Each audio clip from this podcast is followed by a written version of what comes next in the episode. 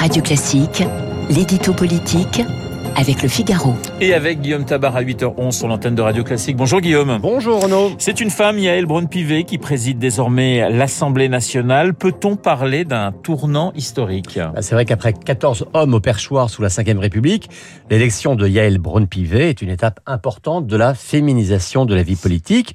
Avec Elisabeth Borne à Matignon et Aurore Berger à la tête du groupe Renaissance, jamais autant de postes de premier plan n'auront été occupés par une femme. Cela dit, on ne peut pas non plus réduire Yael Braun-Pivet à son sexe. Euh, la députée des Yvelines est un exemple réussi de ce qu'on pourrait appeler euh, la méritocratie macroniste.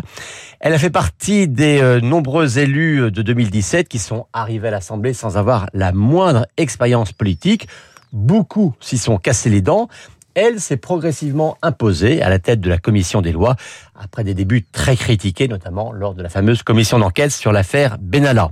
C'est aussi une femme de conviction. Alors on peut être en désaccord avec certaines d'entre elles, hein, comme son combat euh, pour l'euthanasie, mais c'est aussi une femme d'ouverture et de dialogue.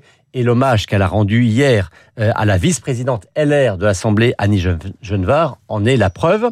Et enfin, c'est une femme audacieuse, car on le sait, hein, elle avait accepté d'entrer au gouvernement au ministère de l'Outre-mer parce que Richard Ferrand était euh, assuré d'être élu tranquillement au perchoir. Mais dès que Ferrand a été battu, eh bien, elle n'a pas hésité, alors même que Alexis Collère, au nom d'Emmanuel Macron, puis Elisabeth Borne, ont tout fait pour la, tenter de la dissuader. Elle leur a résisté pour tenter sa chance. C'est une preuve d'audace et d'indépendance. Alors Guillaume, son rôle sera-t-il protocolaire ou politique? Alors écoutez, le président de l'Assemblée nationale, c'est le numéro 4 de l'État, mais c'est une fonction à la fois prestigieuse et arbitrale. Mais là, on est quand même dans un contexte totalement nouveau, avec cette majorité relative des macronistes. Habituellement, il faut le reconnaître, l'Assemblée nationale était un lieu de débat, mais essentiellement une chambre d'enregistrement. Là, c'est vraiment le lieu où tout va se décider. Ce sont les députés qui pourront ou sauver ou bloquer le gouvernement. Et donc le centre de gravité de la démocratie française va clairement se déplacer du pouvoir exécutif vers le pouvoir législatif. Donc sa présidente va avoir un rôle essentiel. Et de ce point de vue, Yael Braun-Pivet est dans une situation particulière. On l'a dit, hein, Macron et Borne avaient tenté de la dissuader, et pourtant elle y a été. Il lui préférait un autre candidat, Roland Lescure. Elle n'était donc pas le choix de l'exécutif. Et ça n'est pas non plus une proche historique du président de la République, comme ont pu l'être autrefois un Jean-Louis Debré avec Chirac ou plus récemment un Richard Ferrand avec Macron.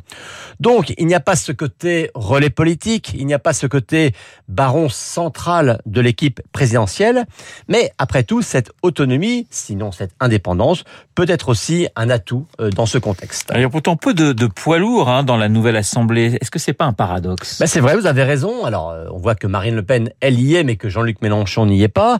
Euh, à droite, hein, les Vauquier, Bertrand, Pécresse ont privilégié leur région. Il n'y a plus aucun ancien Premier ministre à l'Assemblée, il n'y a même aucun ancien ministre de premier plan. Pour tout dire, dans les anciens ministres, le plus gradé, c'est Éric Woerth. Il n'y a pas non plus de parlementaires chevronnés. Hein. Ils ne sont plus que quatre à avoir été élus euh, avant 2002. Et 90% des députés en sont à leur tout premier ou à leur second mandat. Euh, bref, euh, tout ça alors que euh, on, le dit dans la vie nationale, prendre l'Assemblée va prendre un rôle renforcé et on voit qu'au contraire que les grands poids lourds ils sont absents. C'est paradoxal, mais peut-être qu'on peut espérer que de nouveaux talents vont finir par émerger. L'édito politique signé Guillaume.